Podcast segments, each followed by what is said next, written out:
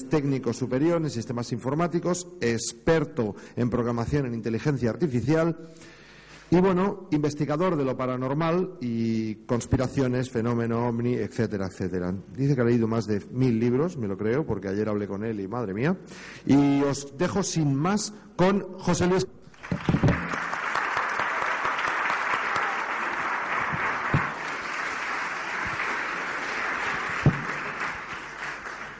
Muchas gracias a todos vosotros por estar aquí y qué duda cabe que Miguel Ángel es muy benévolo conmigo.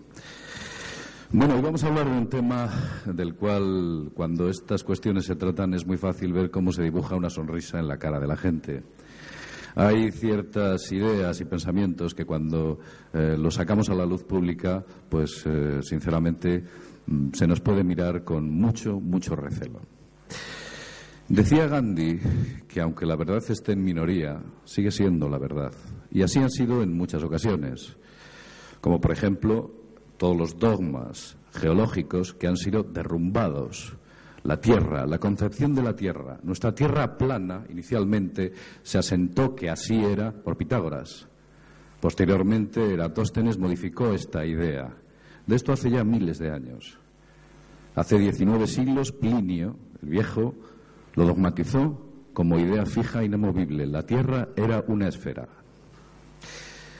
Esa esfera, en la cual la gente de principios del siglo XX pensaba que en el medievo aquellos supuestos eh, habitantes de aquellas épocas eran incultos y seguían pensando que la Tierra era plana. Pues no, ellos sabían perfectamente que la Tierra era redonda. El conocimiento de la esferidad de la Tierra es muy antiguo, incluso en las propias tradiciones populares. No obstante, se ha popularizado, digamos que entre eh, generalmente esta idea a partir quizás de mediados del siglo XIX.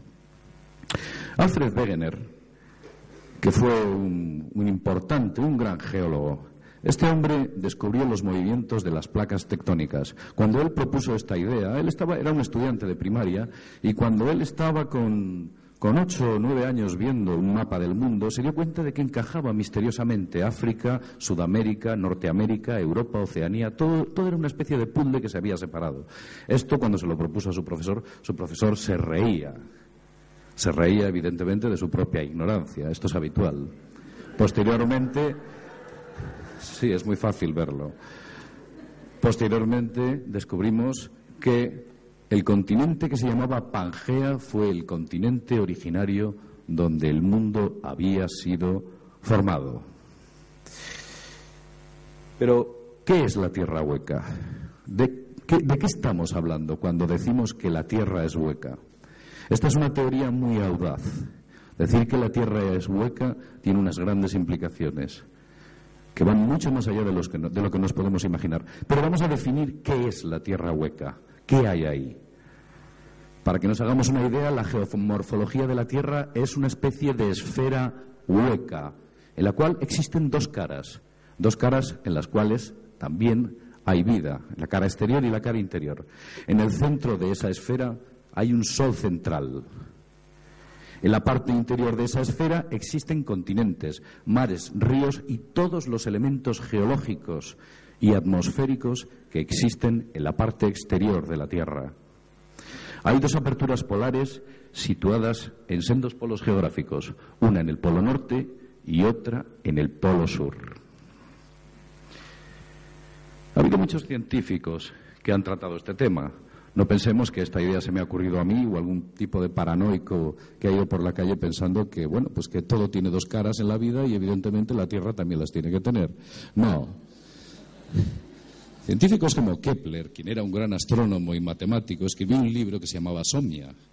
En ese libro él afirmaba, hacía muchos años, siglos, que la Tierra debía ser hueca. Edmund Halley, quien fue el descubridor de la periodicidad del cometa Halley, este fue un gran matemático y astrónomo, no solo fue astrónomo. También redactó la primera carta de la declinación magnética, algo muy complicado. Calculó la excentricidad planetaria, calculó los movimientos de las estrellas, las primeras tablas de mortalidad del mundo. Este tío era un genio. Pues este señor propuso que la Tierra tenía que ser obligatoriamente hueca. Aquí tenemos a Eulen. todos conocen a Euler. Euler es el gran matemático del siglo XVIII, una mente privilegiada, unas neuronas que ya nos gustaría que a muchos de los humanos que habitan este planeta regaran también su cavidad cerebral. El matemático Leonard Euler, también astrónomo, dijo que la Tierra debía ser hueca, tenía que ser obligatoriamente hueca. Sir John Leslie, no es este, Sir John Leslie, que vivió en los siglos XVIII y XIX, también era un investigador y un científico y aseguraba que la Tierra era hueca. Basin eh, y Servakov, dos científicos rusos, escribieron una audaz teoría, una teoría por la cual afirmaban que todos los, todos los eh, astros del universo eran huecos, las estrellas, las nebulosas, los planetas, los satélites, todo era hueco. Otro tipo de científicos, como el doctor Cliff Wilson, John Wilkins, Robert Boyle, todo el mundo ha conocido hablar de la, famosa, la ley de los gases de Boyle, Sir Christopher Brink, el profesor Losif Sikorsky. Este hombre incluso se indignaba, se ponía frenético cuando alguien le aseguraba que los planetas eran macizos, porque él estaba absolutamente convencido con cálculos matemáticos. El doctor Gordon MacDonald de la NASA al quien no le salían los cálculos gravitatorios, decía que la Tierra era hueca. H.P. Wilkins, otro matemático, también aseguraba que la Tierra era hueca. Detrás de mí está el doctor Sin C. Solomon. Este fue director del MIT, del Massachusetts Institute Technology, una especie de cima de la inteligencia mundial. de ahí es donde se forjan los principales cerebros del mundo, del MIT. Bueno, pues este tipo fue director del MIT y decía lo siguiente en algunos de sus artículos. Existe la pavorosa, usaba este término, pavorosa posibilidad de que la Tierra sea hueca. También otro eminente doctor, Farod Albaz, que fue director, director del Instituto Smithsoniano y que tenía gran influencia sobre la NASA, se tomó muy en serio la posibilidad de que la Tierra era hueca. Es el hombre que está a la derecha. Tan serio se lo tomó que, gracias a sus influencias personales, insistió y consiguió que la NASA emprendiese un estudio sobre esta idea. Fue concretamente en el año 1974. Los resultados de este estudio se mantuvieron en el más absoluto secreto. Otro estudio mantenido en el más absoluto secreto con la famosa palabra clasificado, una palabra que le gusta decir al aparato militar. Clasificado para ellos, evidentemente. Pero os voy a hablar brevemente de que cuando yo digo que hay documentos clasificados, no solo sobre la Tierra hueca, sino sobre muchas más áreas, los ovnis, las conspiraciones, todo lo que son elementos geológicos universales, todas las investigaciones que se están llevando a cabo, algunas de ellas ilegales, todas las guerras, todos los complots mundiales, se utilizan como elementos clasificados. Pero si yo les doy datos y les digo que solamente en el 2001 se clasificaron 16 millones de documentos en Estados Unidos, nos podemos imaginar la barbaridad de información que esta gente mantiene con el estatus de secreto, alto secreto. En los años 90 clasificaron ni más ni menos que 200 millones de documentos los norteamericanos. En el año 1997, este fue un año prolífico, ya que censuraron 28 millones de documentos, ni más ni menos. ¿Qué tienen en su poder? ¿Mm? ¿Qué hay en 28 millones de documentos? Hasta tal punto que, ya haciendo un poco de demagogia sobre el tema, cada minuto clasifican 150 documentos.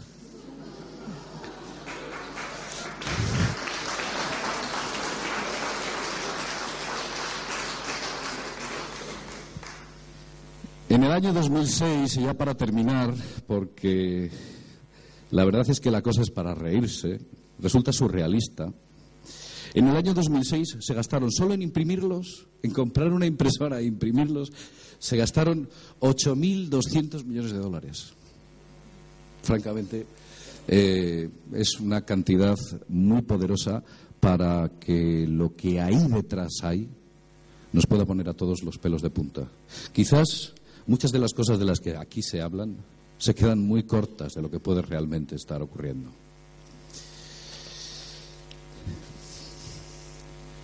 Las mayores profundidades, y voy a dejar de divagar porque tengo una tendencia extraña a hacerlo, las mayores profundidades excavadas a la Tierra han sido rusas. Los rusos son unos expertos excavando. Han llegado a excavar a 12 kilómetros de profundidad. La estación petrolífera Kola 3 en Rusia, a profundidades abismales. El otro día leí un artículo que la SEL, la SEL, S-H-E-L-L, una compañía petrolífera, había conseguido un récord, dos kilómetros. Claro, yo pensé para mí será un récord occidental. Pero desde luego los rusos han batido auténticas marcas. Pero hay una cosa curiosa, ya hablando solamente del, toque geológico que los rusos han dado, han hecho en este tipo de, de prospecciones. Dicen los rusos algo curioso. Señores, a partir de ocho kilómetros, las riquezas de petróleo, de oro negro en el mundo son oceánicas. Hay vastos mares y océanos en esa, a esa superficie de petróleo. Y ellos afirman otra cosa más. Afirman que el petróleo no proviene de fósiles animales. Es un proceso eh, generado a través del magma, una especie de mutación magmática que genera petróleo. Hay estudios muy serios al respecto. Muy serios por investigadores rusos, muy serios. Los mejores pozos del mundo petrolíferos y los más eh, eficientes son los rusos, con diferencia. Ha habido varios pozos, como el de Bodra, en la India, que ha sido saboteado. También un pozo abismal, seis kilómetros de profundidad. Fue saboteado por la Central de Inteligencia Norteamericana. Pero bueno, otra vez he vuelto a divagar, me vais a disculpar. Según los, experimentos efectuados por ciertas ondas de baja frecuencia, en las que se aplican a la Tierra, nos damos cuenta que con una serie de emisiones de esas bajas frecuencias, concretamente la L, la S y creo recordar que la P, lateral, primaria y secundaria, consiguen hacer una especie de tomografía de penetración. Ellos mandan esas ondas, esas ecoondas, y lo que devuelve es lo que les dicen que hay ahí. Esos, experimentos dieron unos sorprendentes resultados, unos resultados que no han sido dados a conocer al público de una manera muy clara, muy amplia, porque las conclusiones a las que han llegado han sido sencillamente eh, un poco extrañas. Al parecer, entre 450 y 500 kilómetros de profundidad existe una especie de linealidad la Tierra se comporta bien, las ondas se eh, responden perfectamente. Justo a 500 kilómetros de profundidad se produce una, una especie de pausa, un pequeño silencio. A partir de esa profundidad y otra vez nuevamente después de otros 500 kilómetros posteriores, todo va perfecto. Sigue habiendo una linealidad. Hablamos de mil kilómetros de grosor. A partir de ahí no hay nada. No se detecta absolutamente nada, mil kilómetros de profundidad. Hay extrañas ondas que se devuelven, cosas muy peregrinas, ruidos, ruidos blancos, no llegan a conclusiones claras. Sencillamente lo que hay es silencio, la onda se, desperdiga. Han llegado a conclusiones extrañas, magmáticas, ideas absolutamente absurdas, como el hecho de decir que cada 30 metros de profundidad, y esto es dogma científico, la temperatura aumenta un grado. Eso implica que a 6.500 kilómetros de profundidad que tiene el radio de la circunferencia de la Tierra, su centro estaría a 220.000 grados, algo que no alcanza la corteza del Sol. Yo creo que nos están tomando el pelo.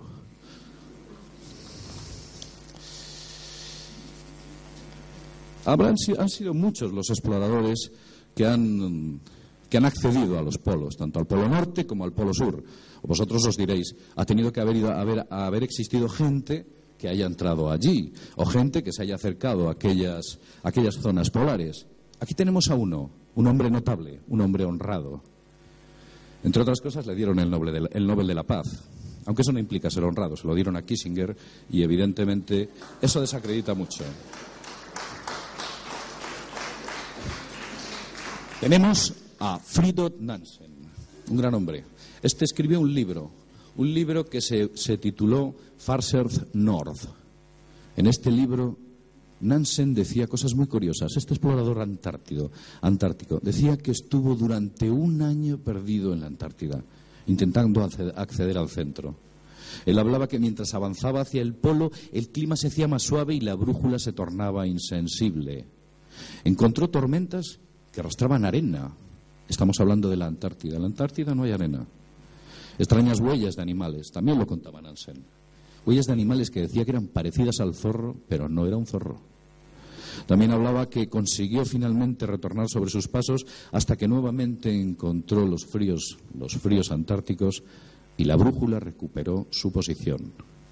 Sencillamente, Fridolf Nansen había entrado o había accedido al borde interior de la capa de acceso al centro de la Tierra.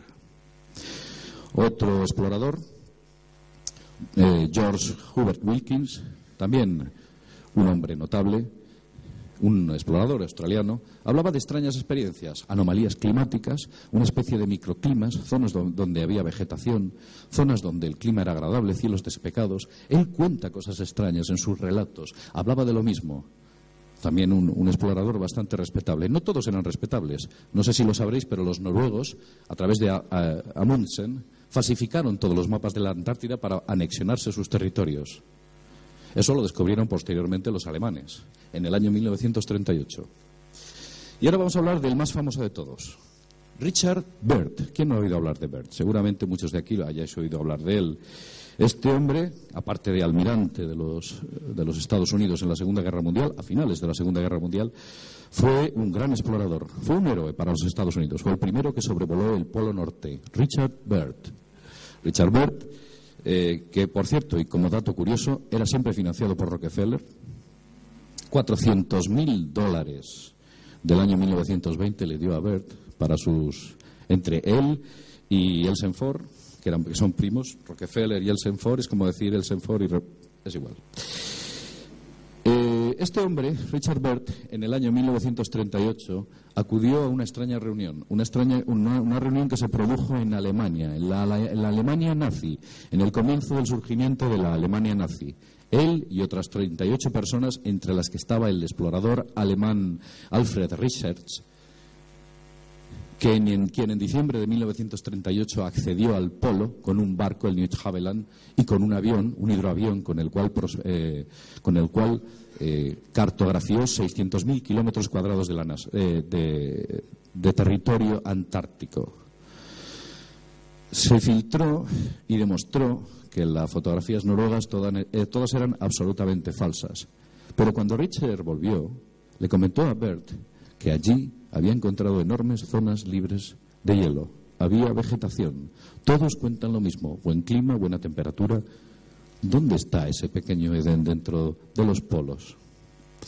En 1947, Richard Byrd dirigió una expedición muy poderosa, la High Jump, una flota, una flota con la cual eh, comenzaron a hacer prospecciones a la Antártida, tuvieron grandes dificultades, pese a llegar en, primavera, y les fue imposible. Pero bueno, eh, digamos que este tipo de cuestiones eran baladís al hablar de que el propio Bert dijo, y él aseguró, que poco antes de morir, que le volvería nuevamente, le gustaría volver a ver nuevamente aquella tierra que se extendía más allá del polo. ¿Qué hay más allá del polo? Nada. Estaba hablando sencillamente del acceso al mundo interior. Esto es una aurora boreal. Vamos a dejar a los, a los exploradores y vamos a hablar un poquito de ciencia. Esto es una aurora boreal, las llamadas Northern Light, las luces del norte. Durante muchos años estas luces han sido un misterio. Alumbraban los meses de invierno en las zonas polares y realmente no se sabía qué era. Hoy en día la ciencia da una extraña, una extraña explicación. Dice que es una geomagnética eyección solar difuminada por una ionización terrestre. Yo creo que eso es una excusa peregrina para decir no sabemos qué demonios es. Pero ahí está, lo dicen, y está asentado científicamente. Aquí vemos una aurora polar desde el espacio. ¿Qué es una aurora polar? Sencillamente la luz del sol interior que se refleja en la atmósfera al salir por las cavidades laterales. La luz se eh, corresponde a la reflexión atmosférica de la luz que proviene del interior de la Tierra y que pasa a través de sus cavidades. Esa es, ese es el secreto de las luces del norte, de las auroras boreales. William Reed, un erudito escritor norteamericano, en su libro The Phantom of the Polos, después de recopilar numerosas eh, declaraciones y escritos de exploradores, se hacía unas preguntas muy curiosas. Unas preguntas que todavía no tienen contestación hoy en día. Y se las voy a resumir. Si la Tierra no es hueca, ¿por qué el viento del norte del Ártico se hace más cálido a, medida que uno navega hacia el norte, más allá de eh, la latitud 70? Otra pregunta, porque si hay vientos del norte, ¿por qué hay vientos del norte cálidos y mar abiertos en lagos a cientos de kilómetros en el al norte de la latitud 82? Eso es imposible y sin embargo hay. ¿Por qué los vientos, hay vientos que transportan polvo allí donde supuestamente no hay tierra? Estamos hablando de zonas polares. Después de llegar a la latitud 82 grados, ¿por qué la aguja de la brújula siempre se verticaliza, se pone vertical? Por qué eh, portan polen, ramas y troncos algunos iceberg. ¿De dónde vienen? ¿De dónde vienen esos, ese polen y esas ramas? Porque los icebergs son de agua dulce, si supuestamente en aquellas latitudes no hay ríos. Todo el agua que hay es agua de mar. ¿Por qué el clima es más cálido, más cálido cerca de los polos que a mil o a mil seiscientos kilómetros de allí? ¿Por qué millones de aves migran al norte en los meses de invierno? ¿A dónde van? ¿Buscan más frío? ¿Por qué van allí?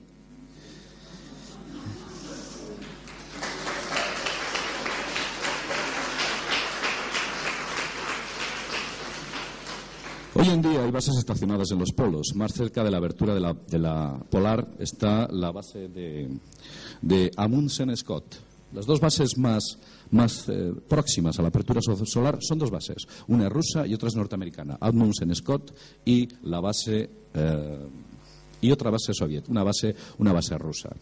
En la base norteamericana, que está al lado de la apertura, al lado de la apertura de la Tierra, está dirigida por este tipo. Este hombrecito sonriente es el mayor conspirador que existe, el mayor fraude científico que existe en la humanidad.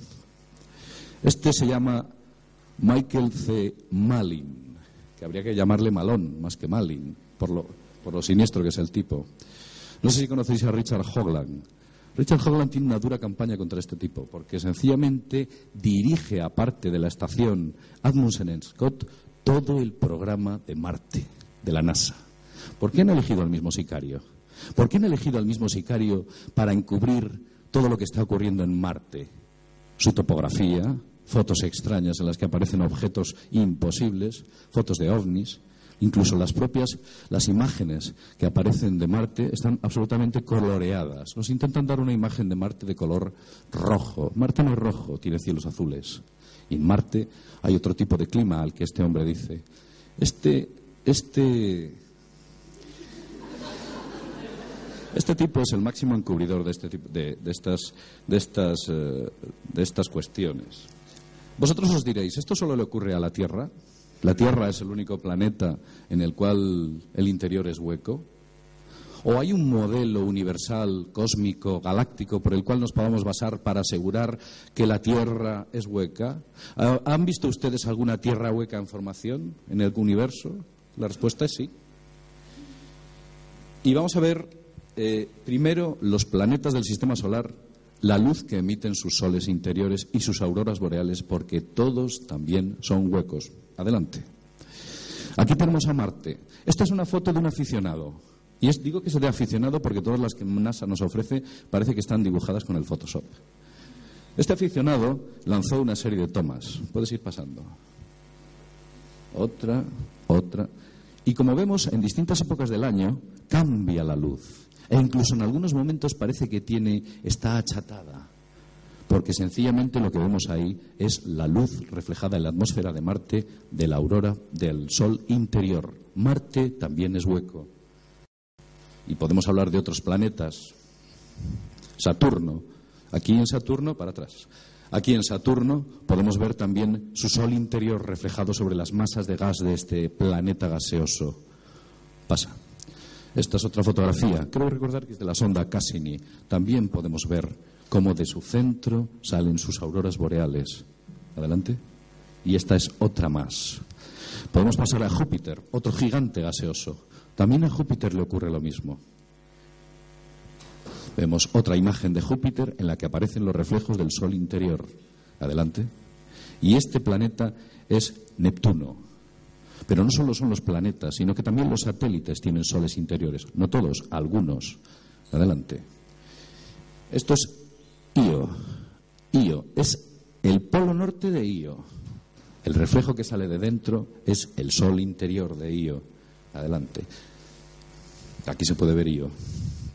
¿Otra más? ¿Otra más? Aquí. Esta es la formación, el proceso de formación que se les enseña eh, a los niños de una galaxia. Es un huevo que se va formando y que finalmente es hueco. Y en su centro hay un, un cúmulo de soles. Todo es hueco en el universo. Adelante. Podemos ver dónde nacen los soles, las nebulosas. Vemos huevos y en el centro un sol interior. Basta, basta. Esto es una animación en la cual se observa cómo se forma. Aquí podemos ver cómo se forma una estrella. Se crean masas de gases huecas y en el centro está el sol, su sol interior. También las estrellas son, son huecas. Pasa a la siguiente. Este es otro ejemplo, otra nebulosa, masas de gases y en el centro el sol, que luego harán una corteza, una corteza y harán de ese sol algo hueco. Adelante. Otro ejemplo, y bien claro. Aquí vemos en su centro el sol y la corteza en periodo de formación. Otra más. Otro ejemplo. ¿Sigue? Y otro ejemplo. Nuevamente el huevo del universo. El universo es un huevo, todo en su formación. Y ahí es otro ejemplo, como ocurre con la Tierra. Adelante. Y aquí tenemos un clarísimo ejemplo de lo que estamos hablando. Esto es una foto muy reciente. La NASA dice que no sabe a qué está provocado, por qué está provocado. Y vemos que está desde el 20 de mayo hay una progresión. Esta estrella que se ha convertido en roja y está muriendo está destruyendo su corteza. Las estrellas cuando se vuelven rojas, sabéis, mueren y destruye su corteza. Además, en, en, un, periodo, en un breve periodo de tiempo. ¿Veis? Lo que era la corteza se va destruyendo y va creciendo. Así es como se forman las estrellas. Las estrellas también son huecas. Hay muchas tradiciones populares que hablan de esta posibilidad. Estos son galaxias. Como vemos también, el Sol interior sale por las cavidades, la materia negra nos impide ver eh, la forma de huevo, pero ahí está, está saliendo. ¿Otra más? Y esto es otra galaxia. Son huevos, todo. Son huecas. Adelante. Otra más y otra más. Y los objetos más lejanos del universo, los cuásares y los púlsares, científicamente no se les ha podido fotografiar, pero la interpretación científica de los mismos, plasmada de una forma gráfica, es la siguiente. Esto que vais a ver es una representación artística. Esto es una representación artística de un púlsar y lo siguiente es una representación artística de un cuásar. Como vemos, también los soles interiores emanando luz y el huevo, la corteza en formación. Aparte de esto, las tradiciones populares también hablan de este viejo mito, de este viejo y real mito. Adelante. En esas tradiciones se habla desde el famoso reino de Agartha, cuya capital era Zambala. Las leyendas de los esquimales decían que cuando a los, antropólogos les preguntaban a los, a los esquimales que de dónde venían, ellos respondían que venían del norte de una tierra lejana del norte, una tierra que llamaban Hiperbórea, siempre verde, Greenland, una tierra donde, según cuentan, no se pone el sol, sencillamente porque el sol interior, en el sol interior no hay atardeceres ni anocheceres, es un sol fijo, siempre es de día. En el, el jardín de las Hespérides, otro lugar donde muere la tierra, es otro antiquísimo mito Curiosamente, el barco español que accede a la Antártida se llama Hespérides. La tradición hebrea habla de la expulsión de Adán y Eva al jardín del Edén. Cuenta asimismo que cuando Dios expulsó a Adán y Eva puso un ángel vigilando la entrada al, al Edén para que no volvieran. ¿Y sabéis de lo primero que se asustaron Adán y Eva? De la oscuridad de la noche. No conocían la oscuridad de la noche. Ellos habían venido de una tierra donde no había noche del mundo interior. También en las tradiciones escandinavas se habla del famoso Tule o Gela, de ahí la palabra Hel, infierno, porque sencillamente hacen referencia al mundo interior. También el libro de Enoch hace referencia cuando habla de que Enoch fue llevado por los Watchers, los vigilantes, a un profundo abismo que se extendía entre columnas de fuego. ¿Le suenan a algo? Y él decía que en aquellas, dentro de aquel, aquel sitio no había firmamento y que su profundidad era inconmensurable. Estaba hablando del mundo interior. Y así podemos recorrer numerosas tradiciones, muchas tradiciones, muchos testimonios. Y ustedes se preguntarán que hay fotografías satélite, fotografías satélite del Polo Norte y del Polo Sur. Pues esas fotografías están censuradas. Esta es una vieja fotografía. Se ha dicho que era falso, que sencillamente el satélite ESA lo que hacía que debido a la sombra producida por el Sol a su paso, lo que se censuró es el, centro, el centro para que eh, para evitar no sabemos qué porque todos son excusas peregrinas pero para evitar que bueno de alguna manera la foto quedara más artística. Sencillamente habían censurado la cavidad el acceso de la cavidad sur. Adelante. Esta es otra fotografía de la Antártida. Es muy fácil encontrar fotografías censuradas y las que no están censuradas han pasado por Photoshop.